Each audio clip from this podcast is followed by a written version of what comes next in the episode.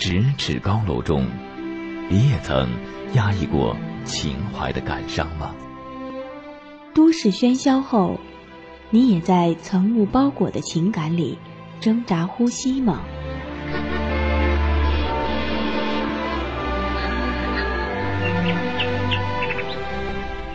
暗夜写满七星山路的忧伤，午夜梦醒时那荒街悲凉的惆怅。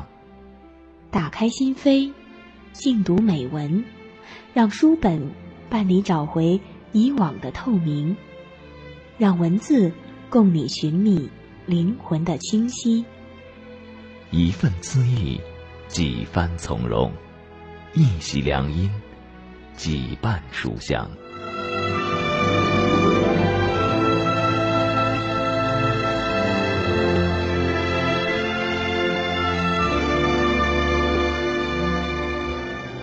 情榕树下，亲情榕树下。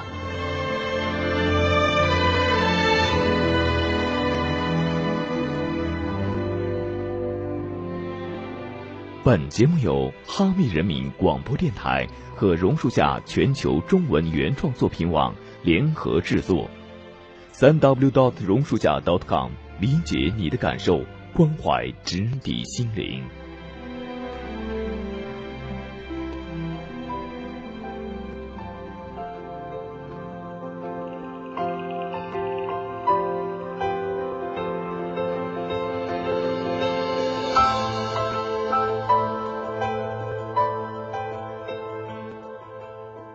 亲爱的听众朋友，欢迎您收听我们今天的《亲情榕树下》。大家好，我是猫猫。在今天为您安排的是心灵鸡汤这个单元。首先，我们要共同欣赏的一篇文章是来自于榕树下网站的新手迷音所做的《异乡土鸡蛋》。这篇文章的内容与我们平时在节目当中所收录的那些有人物、有情节或者是有相应情感的文章，真的有很大的不同。这篇文章内容特别简单，无非就是主人公我把从母亲家里拿出来的一箱土鸡蛋，经过一路的颠簸送回了自己的住处，然后再慢慢的享用这一箱土鸡蛋的过程。其实，我最初看到这篇文章的时候，我都在想，就这么点事儿，作者竟然能写这么长的一篇文章出来。甚至我会有这样一种感觉：有没有必要如此的大动干戈呢？可是，读过这篇文章之后，仔细的想一想，似乎能够体会到，其实作者是在。这篇文章的很多段落当中，要说明一些东西。各位听众朋友，我就不多说了，咱们一起来欣赏一下这篇文章，看看您是否跟我一样能够想到这些，或者说我们之间有没有这样的共鸣呢？一起来欣赏倪音的作品《一箱土鸡蛋》。动听榕树，动情表达。您正在收听到的是《亲情榕树下》。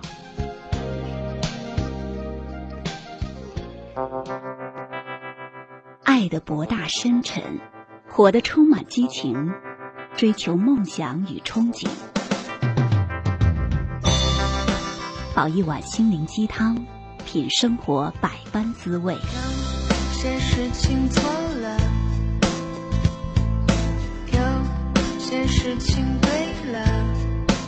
发现和领悟，爱、希望、信心和鼓励，亲情榕树下，心灵鸡汤。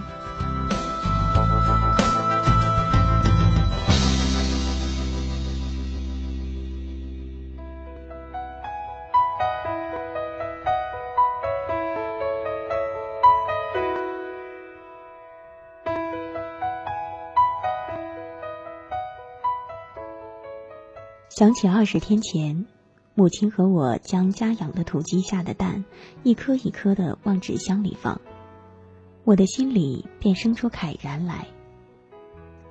那个纸箱是盛放瓶装野菜汁的包装箱，刚开始，母亲是将一天那些母鸡下的蛋都放在里头，平均每天可以收获十个蛋。母亲每晚不间停的放。一周以后，我发现纸箱已经被装满了三分之二。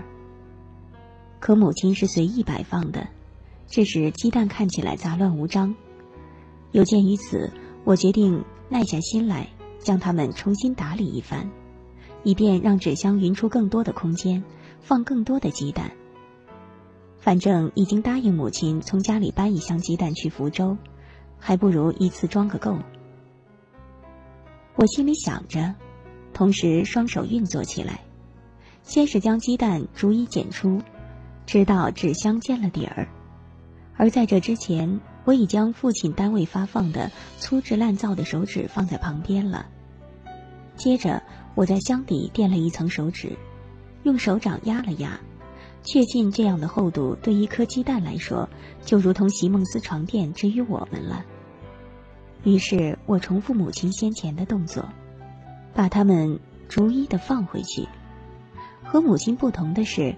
我将它们挨个的竖起来，直到摆满了纸箱的宽边儿，又尽量让它们之间不至于太过紧凑，也不至于太过松垮。这样排了一层，眼前出现了横竖几排圆溜溜的蛋头，竖立的鸡蛋之间留有空隙，为准备再往上摆的鸡蛋留下余地。于是我又接着摆了第二层、第三层。我发现，同样数量的鸡蛋，因为摆放方式的不同，占满了纸箱的深度也有所不同。之前的那些占了纸箱的三分之二，现在倒是下降了不少，看起来只有二分之一了。剩下的二分之一，我用冰箱里冷藏的鸡蛋填满了，总共装了几层，我最后都忘了数，只知道层与层之间，我都垫了足够厚的手纸。纸箱四壁也都仔细垫上，尽量在鸡蛋的四周罩上一层保护层，尽量让它们在即将到来的三四百公里的旅行当中，有如乘坐三菱越野车一样，感到舒适、刺激而又安全。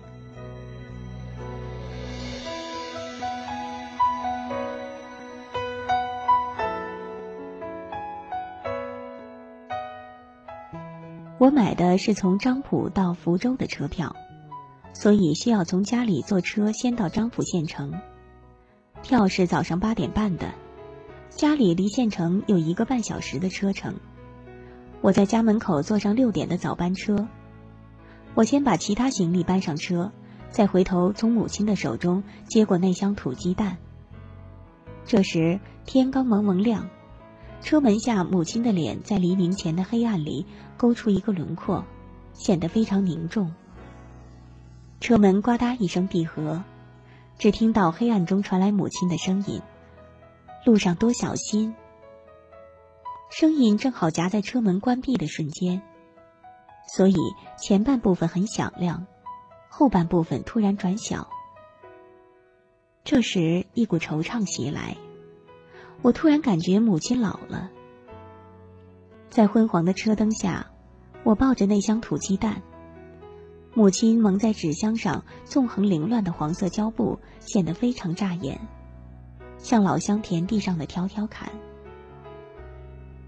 车上已经没有空座了，跟车售票的是我的朋友水安，他哥哥齐安也是我们从小一起长大的伙伴。水安说。车后头有塑料矮凳子，我右臂将纸箱夹住，左手搬了一张矮凳坐在车前方。我将穿皮鞋的双脚一并，左右膝均弓成九十度，让纸箱前后侧分别跟脚后跟和大腿内侧相抵。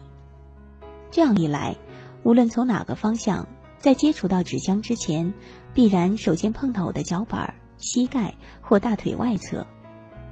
如果纸箱里的鸡蛋对外面的情况有所了解的话，他们一定会感到高枕无忧了。这时候，不知怎么，一颗悬着的心终于落了下来。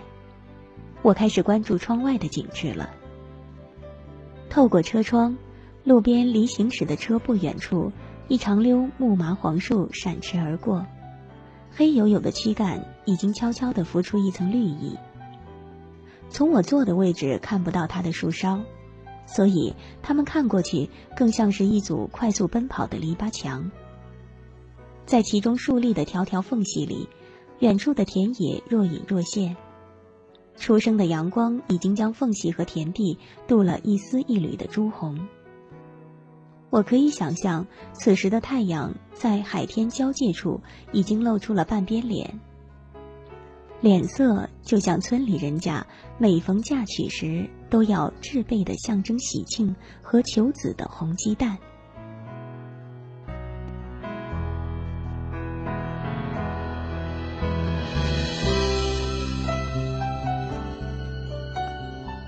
车子突然颤抖了一下，停下来。我下意识地将箱子夹紧，视线和思绪被抛了回来，回到车内。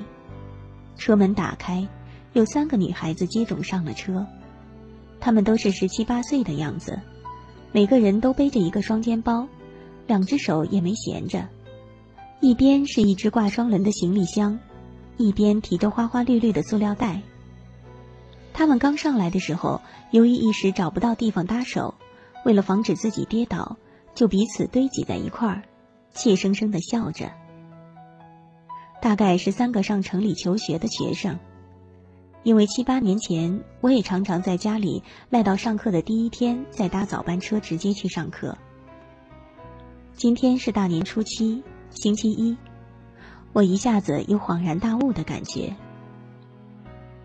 他们在水安的示意下，也像我一样搬了三张矮凳，在后面一字排开的坐下。车子好像着了风寒，又颤了一下，继续开动。我感觉到纸箱里的鸡蛋也跟着前后晃了一下。我居然联想到有人恶作剧的摇晃了刚刚睡熟婴孩的摇篮，婴孩被吵醒，势必哇哇大哭。而鸡蛋的结局则是稀里哗啦的破碎。我的心猛然的顿了一下。一路上，这辆车停下了好多次，停下几次就意味着重新开动几次，也就意味着车子颤动了几次的两倍。我的心也跟着相应的顿了几次的两倍。在车子停下和开动的间隙，有人上来，或者有人下去。有很多双不同样子的腿和不同款式的鞋从我的身边经过。他们经过的时候，总是伴随着手托行李箱咕噜咕噜的滚动声和裤管摩擦的声音，有时还会有互相提醒、催促的呼喊声、咳嗽声，甚至是擤鼻涕的声音。直到对我来说是车子的最后一次停下，我才从我的座位离开。在这个位置上。我的工作就是看守这一纸箱的土鸡蛋。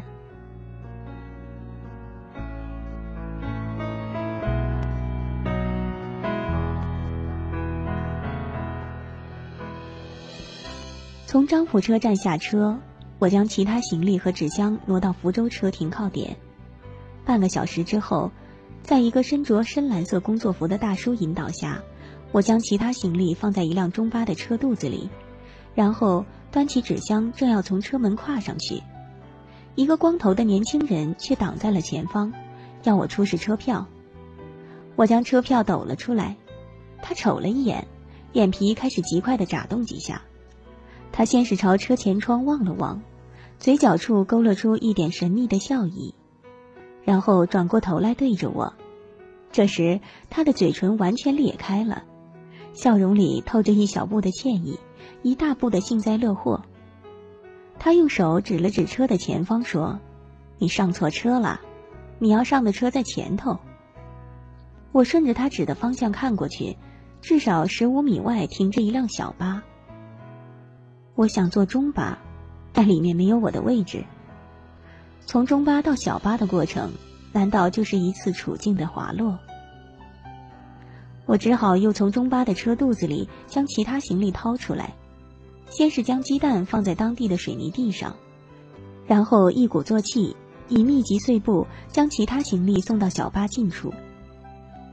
这些行李有三件，我将装有酥糖、鱿鱼干、扇贝干和书的印有“水仙之旅”的旅行包挎在肩上，右手提单柄式装有衣服和书的大箱子，左手挽一个装有冰冻鲈鱼、鳗鱼等海鲜的红色的大塑料袋，夹在身上，感觉至少有四五十斤重。刚将它们放下，我又转身往回跑，将那箱土鸡蛋端在身前，然后小心谨慎地走过去。在我将前三件行李搬过去的时候，我是背对着那箱鸡蛋的。那时我居然有点害怕，在这短短十几米的路程里，那箱土鸡蛋会被人偷走，或者凭空掉下一块石头之类的硬物，正好砸在纸箱上。又或者有好事者把脚往纸箱上一踹，因为现在这种好事者实在是太多了。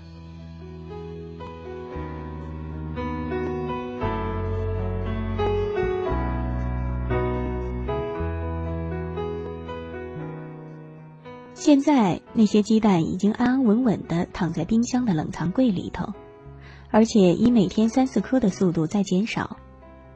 有时候我们还将一顿吃不完剩下的煎蛋倒掉，却一点儿也不感到心疼。如果我是那些鸡蛋中的其中一员，并且对主人来说自然而然，但是对他来说不可思议的变化有所了解，我但愿我的主人就一直到达不了终点，一直在路上颠簸。稍有动静，我就会去触及他的神经，让他为我操心，保持敏锐的感官。这样，他的神经也就不至于麻痹不仁了。到达福州车站，我又像在漳浦车站一样，将其他行李和那箱土鸡蛋挪到了的士停靠点。这次的路程有一百多米，我并没有一鼓作气，而是大概十米一趟的挪。整段下来，我总共来回跑了有十次，因为照样担心鸡蛋会在我转身的间隙出现什么差错。我将其他行李堆在一辆的士的后备箱里，将鸡蛋抱入后座，和我坐在一起。我不知道他会不会从位置上一头栽下去，反正我就一只手掌搭在上面，心里想着，自然搭着总比没搭好。十几分钟，的士就抵达我住的地方的楼下，我将所有的东西都搬了上去，当然鸡蛋还是最后抱的。幸好只是二楼而已，要不然我最后喘出的那口气将会更加的悠长。我突然对箱子里的鸡蛋充满了好奇心，在打开之前，我想着也许里面早已经是一团浆糊了，于是随手抓了一把钥匙，忐忑不安地划开了封住纸箱的黄色胶带。箱子的四片盖口像鲜花一样怒放。首先映入眼帘的是铺盖纸箱口的那一层手指，从中隐约可以看到拱着的圆形凸起，并没有看到想象中的浆糊的形象。但也许在这一层手指底下也未可知。我又不无紧张地将手指缓缓拨开，就像一道神秘之门轰然启开。我看到了那些鸡蛋已经不像在家里一样排列整齐。而是变得有些散乱，仿佛是刚刚醒来，被铺凌乱、睡眼惺忪的模样。但是这些并不重要，最重要的是它们都还活着。只要有一只肯尽力孵蛋的母鸡，这一箱土鸡蛋将会变成一箱小土鸡了。纯真的双眼已被世俗掩埋。眼里的纯洁已蒙上了尘埃，长大了的我们懂得了更多的是无奈，快乐的心情已很少再来，岁月是流水一去不再回来，好怀念童年那个小孩，一个玩具就能乐得开怀。受了委屈，流下眼泪就云散雾开。忙碌的人们忽略了平凡的精彩。每个人心里都在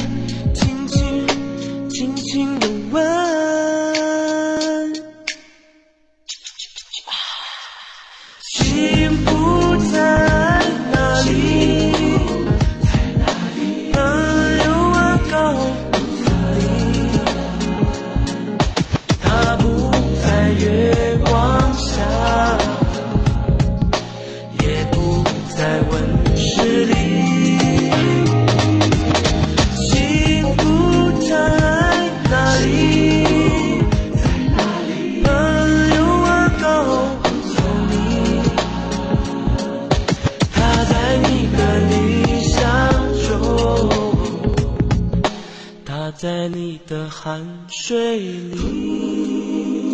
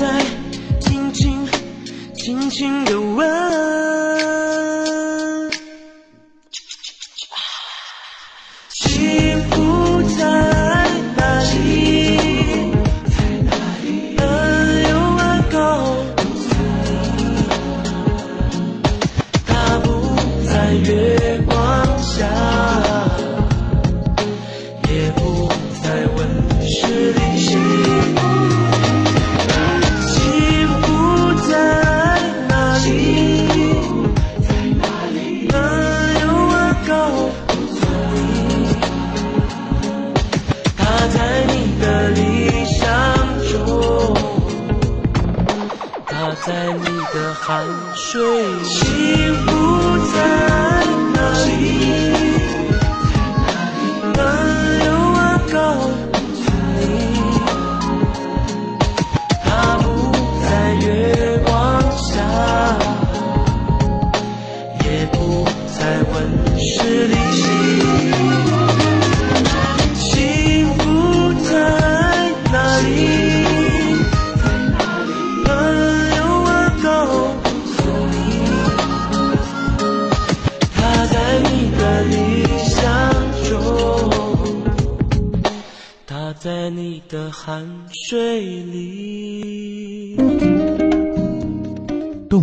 树动情表达，倾情榕树下，欢迎继续收听。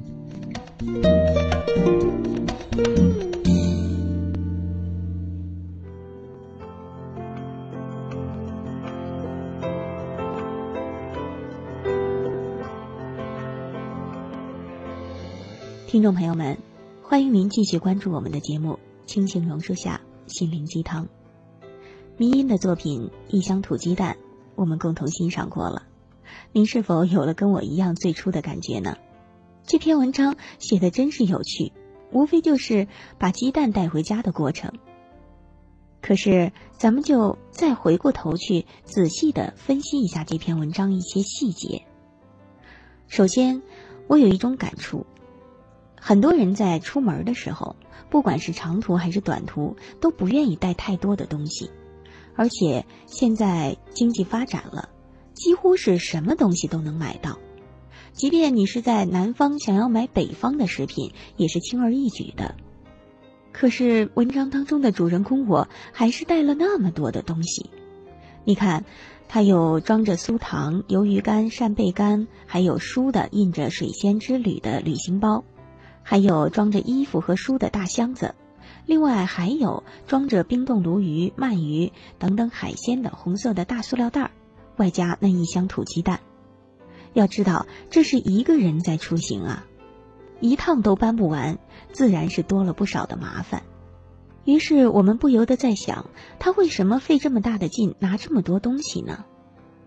可是当我回过头去，想到了作者曾经写到的关于母亲的那一段。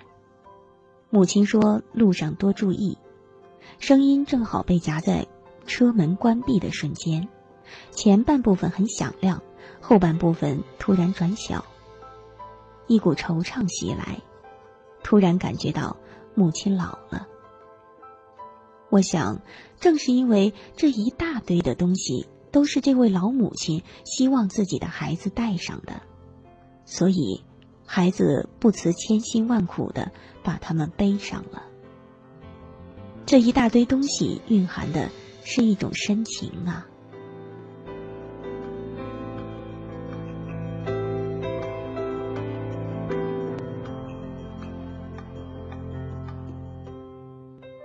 各位听众朋友咱们放下这一段暂且不提来说一说我发现的另外的一个文章当中的细节。那就是作者提到，现在那些鸡蛋已经安安稳稳的躺在冰箱的冷藏柜里头。有时候，我们将一顿吃不完剩下的煎蛋倒掉，却一点儿也不感到心疼。相比较作者把鸡蛋带回家的那份细心，这倒掉与细心中间的对比，是否会让您感觉到一些什么呢？其实，人们处事有的时候就是这样的。在我们刚刚得到的时候，或者说能够意识到这样东西的珍贵的时候，我们会用尽全力的去呵护。可是，当我们所处的环境变了，没有任何的忧虑了，这件东西似乎也就失去了原有那么高的价值，甚至随随便便丢掉也不觉得可惜了。而事实上，这件东西没有变，就像鸡蛋没有变，只是。我们的感觉变了。假如单纯是对一件东西还好，如果是对一个人、一份感情也是这样的过程和态度，那恐怕就太凄凉了吧。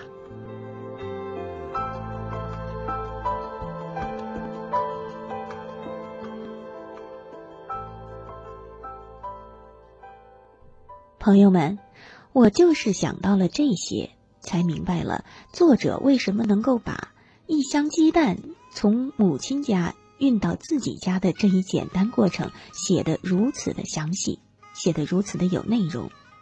可能你会说，这有点小题大做了吧？可是，我们的生活当中要是少了这样的小题大做，少了这样的感触颇多，甚至于说少了这样的多愁善感，也就过于平淡了吧？您说呢？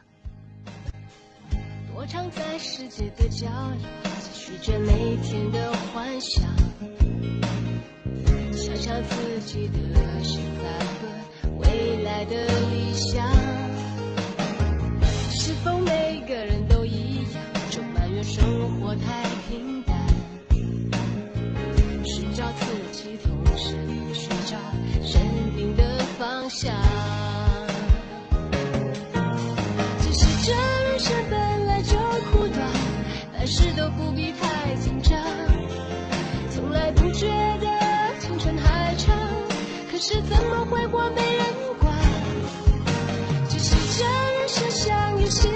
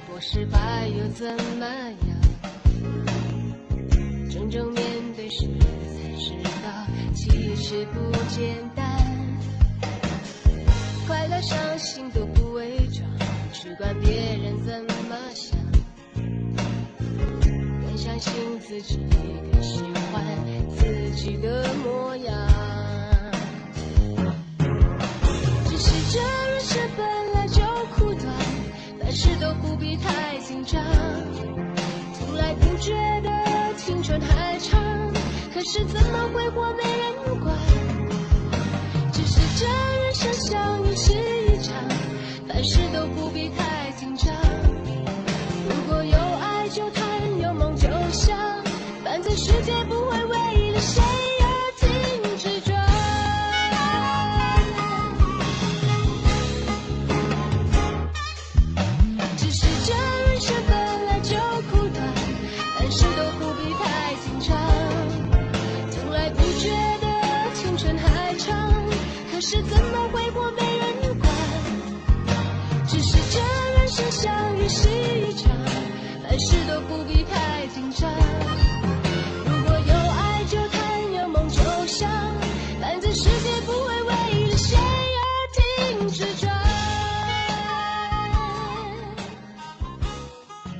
众朋友们，继续我们的亲情榕树下心灵鸡汤，咱们来放松一下心情，听两个故事吧。这是由榕树下网站的写手蓝田猿人所做的《故乡的传说》。在文章当中，作者写到了自己故乡的两个传说，都很美丽，一起来欣赏一下。理解你的感受，关怀直抵心灵，亲情榕树下，欢迎继续收听。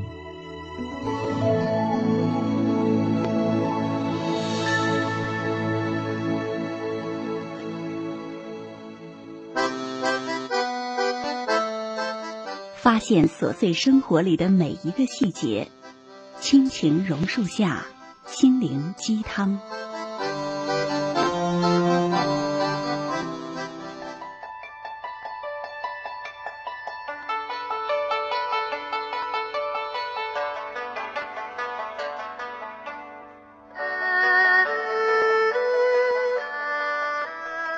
在中国西北的秦岭山脉，有一个偏僻的小山村。人称桐树村，村庄依山傍水，村后是远近闻名的梧桐山，村前是蜿蜒曲折的来凤河，村庄被一片郁郁葱葱的梧桐树林环绕。村里居住着二三十户人家，几乎是清一色的张姓同族宗亲。没有人知道桐树村的历史到底有多长。也没有人能够说清楚张姓家族在这里经过了多少代的繁衍。斗转星移，时代变迁，桐树村人们的生活亦不免随着文明的演进而有所改变。但是这里却有一个永恒不变的故事，千百年来世代相传。这就是梧桐树的传说。相传，在很久很久以前，这里居住着一户人家，夫妻二人男耕女织，生活还算衣食无忧，只是一直膝下无子，日子过得甚是清冷。眼看着人过中年，生子无望，夫妻俩经过合计，收养了远房亲戚的一个孩子。虽说是养子，夫妇俩却视为己出，百般疼爱。精心抚养，小日子自此充满天伦之乐。日月如梭，时光如流，转眼间，孩子已经长大成人，夫妻俩也都年近花甲。在孩子十六岁那年，村里来了一个外乡人，看上了小伙子长得聪明伶俐，说是能教会他几门手艺。小伙子甚是高兴，愿意拜外乡人为师。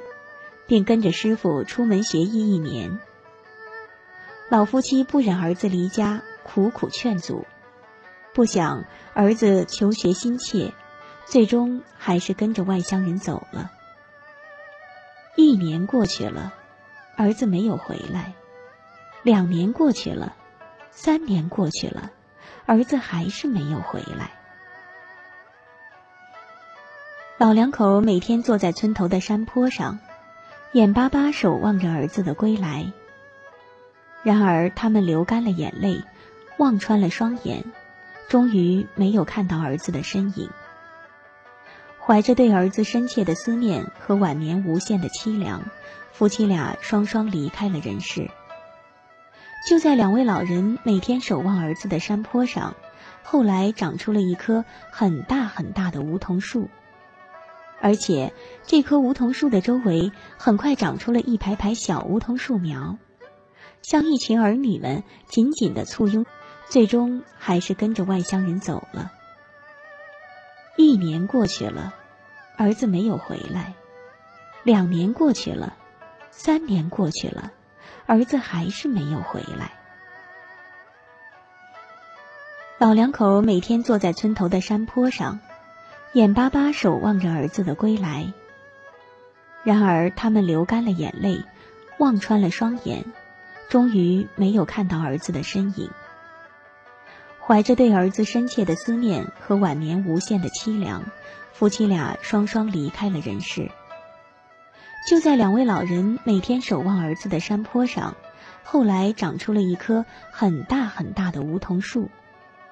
而且，这棵梧桐树的周围很快长出了一排排小梧桐树苗，像一群儿女们紧紧地簇拥在大树的身旁。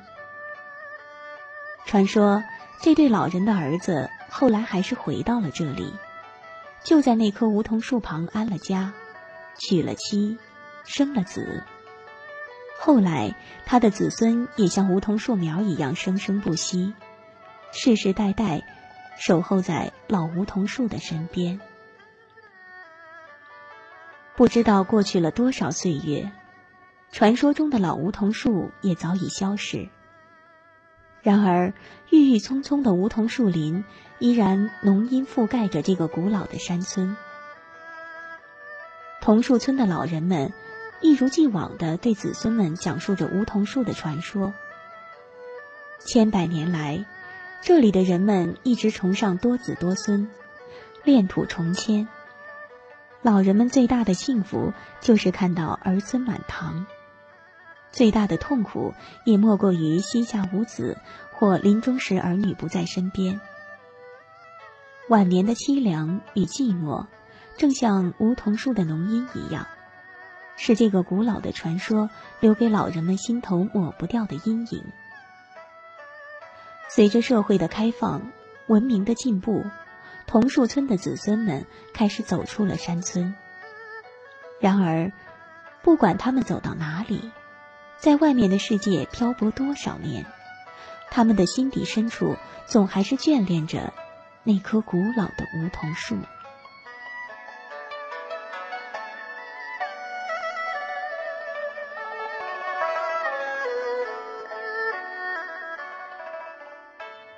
终南山深处有一个远近闻名的寺庙，庙里有一口千年古钟，重于千斤，钟声凄婉动人，宛如人声呼唤，故此庙得名人中庙。平日这里香火也很旺盛，但和别的寺庙不同，来此进香的善男信女大多是向观音菩萨祈求美好姻缘。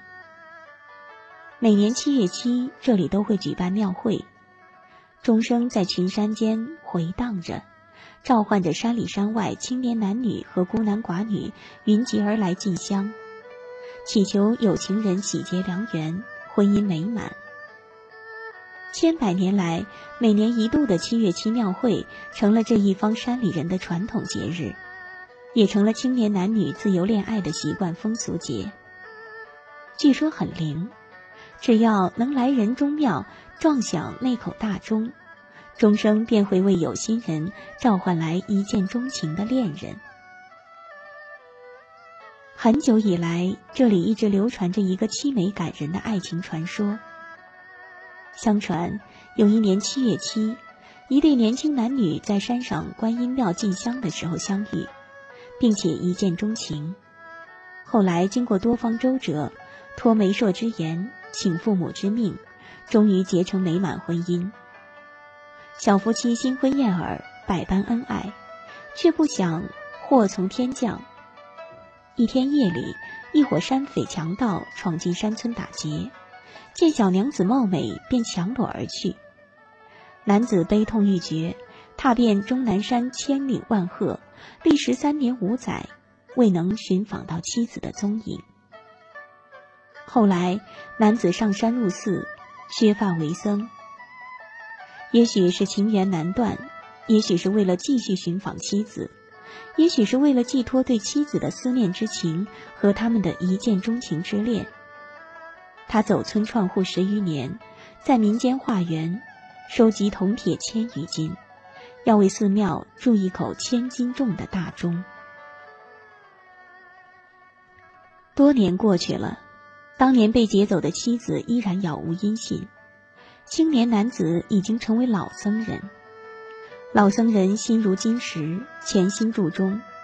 由于钟形巨大，对强度、韧度以及造型和音质要求很高，铸了几次都没能铸成。这一年又是一个七月七，老僧人把寺内的僧人工匠都召集起来，举行了一个庄严的祭钟仪式。祭文说道：“要用人的至情骨血融入铁水，方能铸成通灵神钟。”读完祭文，老僧人斋戒沐浴，怀着对妻子终生不渝的人间至情，跳入熔炉，化为铁水。神钟终于铸成了，气势恢宏，造型美观，音质浑厚深沉。每当夜深人静，钟声响起，犹如老僧人的声声远山呼唤。钟声凄凉低沉，感人肺腑。群山回应不绝，回声婉转哀伤，催人泪下。也许老僧人六根不净，情缘未了，但是他的忠贞之情，感天地，泣鬼神，深受世人的崇敬。人们感念老僧人不弃人间真情，都把大钟叫做人钟，寺庙从此改名为人钟庙。每年七月七。人们云集山庙进香，善男信女们逢香祝愿老僧人在天堂能与自己的爱妻再续姻缘。青年男女撞钟祈福许愿，希望终生能为自己召唤来一见钟情的恋人。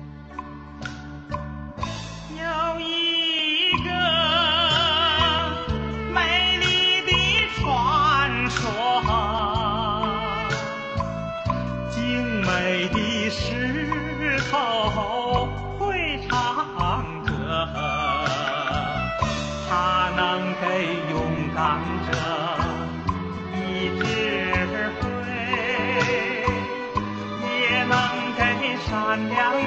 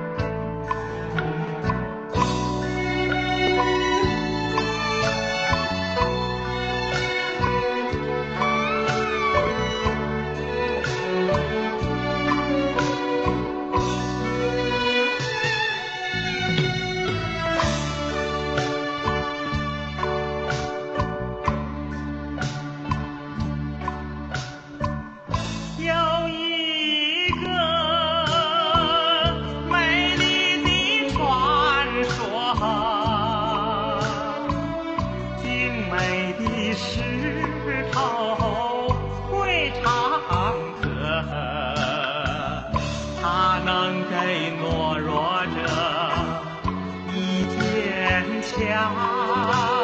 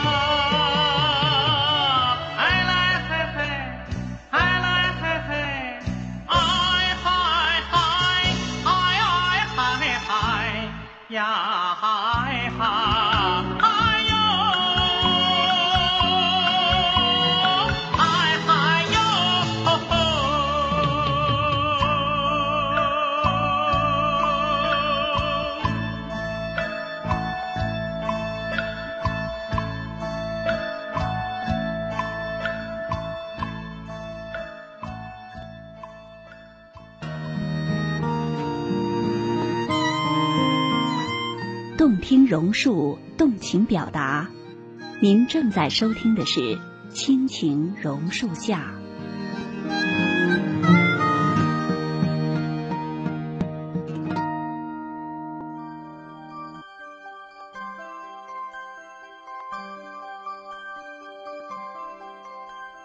流传在月夜那故事当中的主角极漂亮。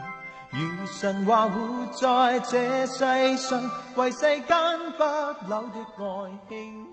美丽动人的传说，寄托着故乡人对于亲情的眷恋，还有对天真爱情的颂扬。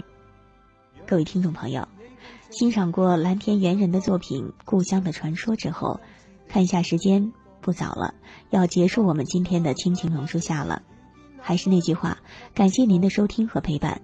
下期节目别忘了继续关注我们，我是猫猫，大家再会。流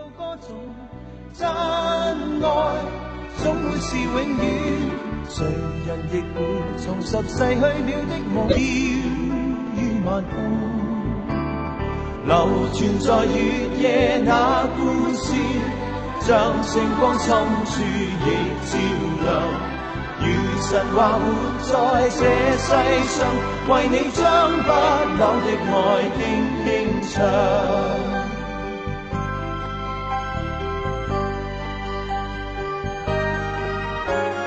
如着故事内描述那对爱侣，永远不老地游在每个梦乡。日夜变换未能换给那季节，因那心中爱眷顾永不转向。无人夜里弦乐在远远歌颂，真爱总会是永远。人成熟了，仍然被暗暗牵动，唤星辉跟恋爱梦，深深抱拥。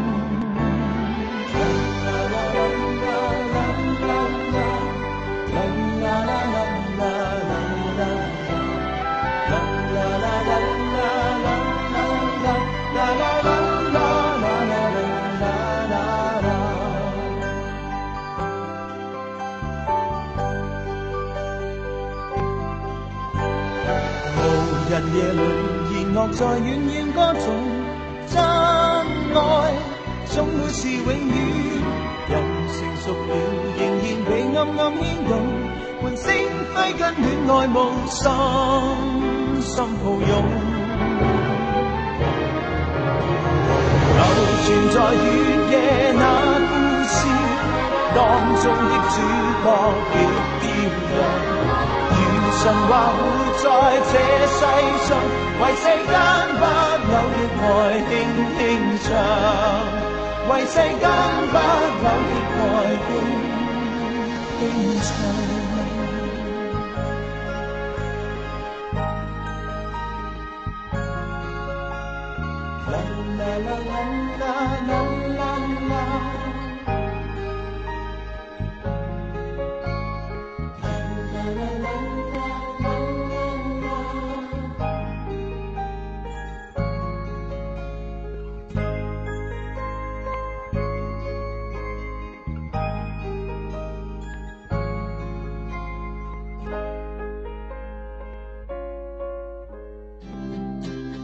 聆听这个世界，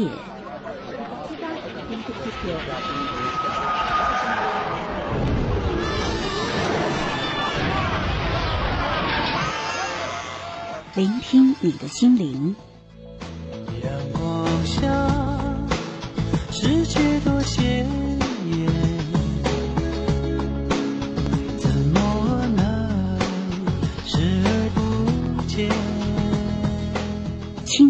榕树下，我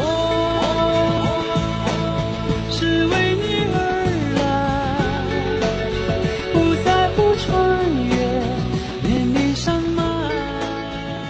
本节目由哈密人民广播电台与榕树下全球原创中文作品网联合打造。三 w dot 榕树下 dot com，理解你的感受，关怀直抵心灵。是我一生的。